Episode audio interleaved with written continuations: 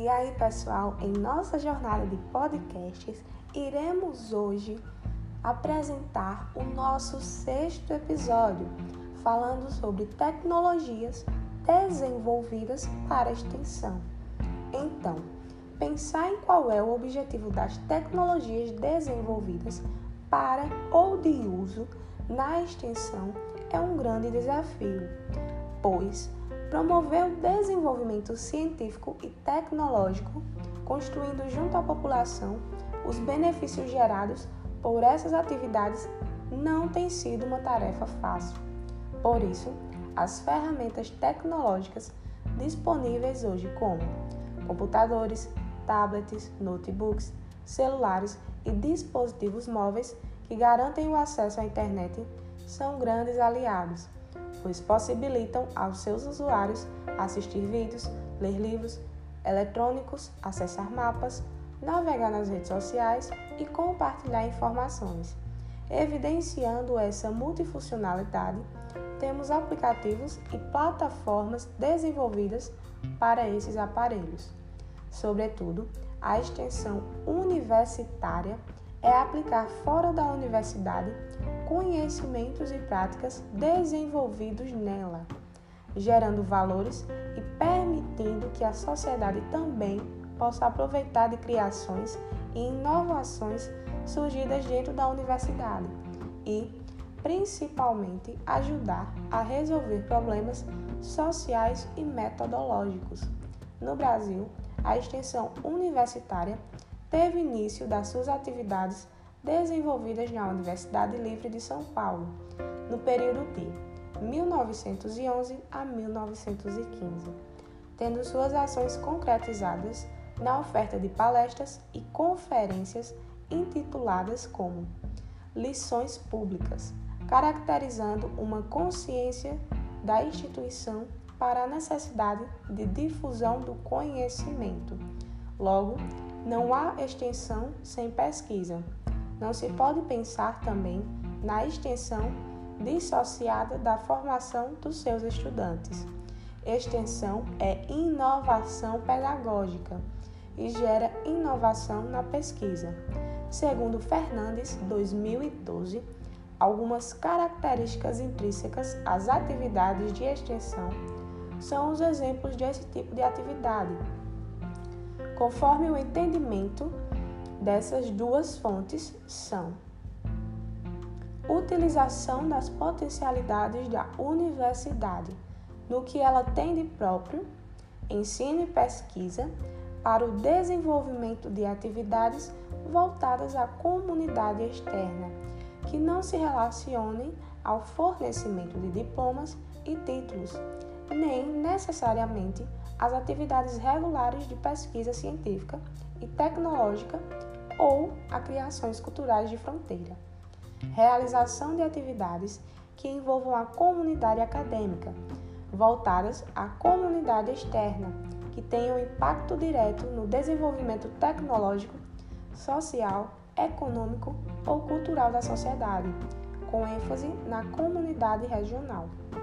Realização de atividades que envolvam a comunidade acadêmica, voltadas à comunidade externa, que representem uma mão dupla, no sentido de levar a sociedade à elaboração, produção, prática derivada de conhecimentos acadêmicos e de gerar ganhos acadêmicos para a universidade, na forma de novas metodologias, conhecimento real dos problemas sociais, experiência profissional para professores e estudantes, desenvolvimento de procedimentos e normas técnicas, monografias, dissertações e teses, artigos científicos, patentes e outras modalidades de propriedade intelectual.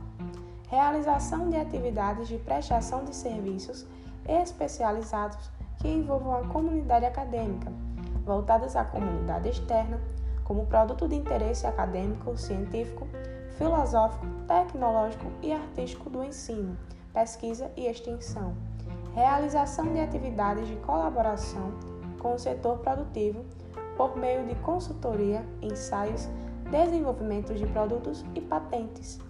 disponibilização de serviços de apoio ao estudante, como estágios, bolsa de trabalho, orientação profissional ou empreendedora.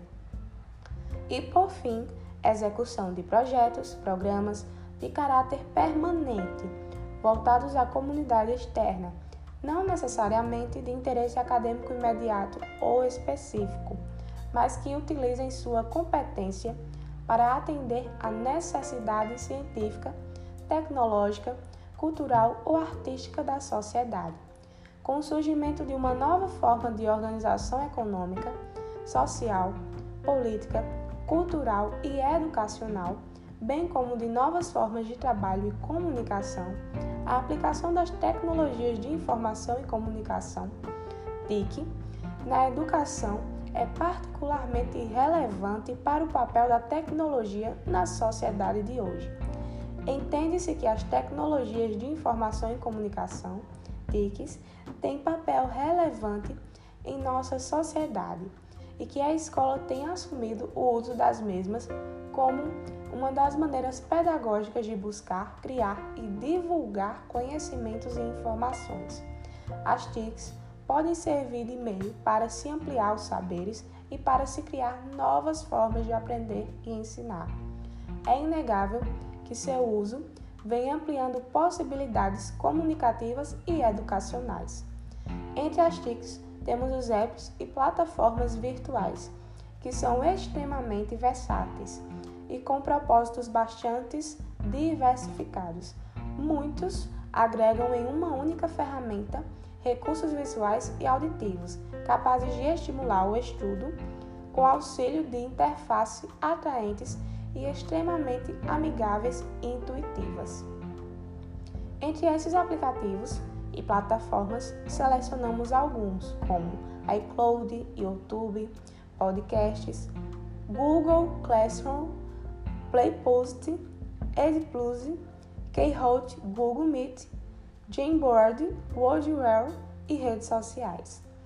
Essas novas tecnologias desenvolvidas, usadas tanto para pesquisa quanto para extensão, alcançamos através dos dispositivos móveis, são, portanto, o grande triunfo para a renovação do contexto educacional e favorecem literalmente uma geração que nasceu conectada à tecnologia.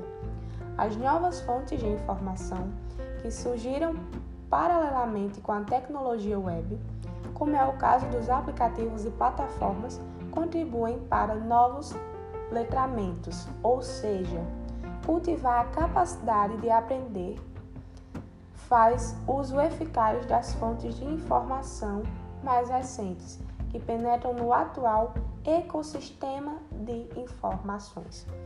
Eu encerro por aqui e fiquem ligados nos nossos próximos episódios.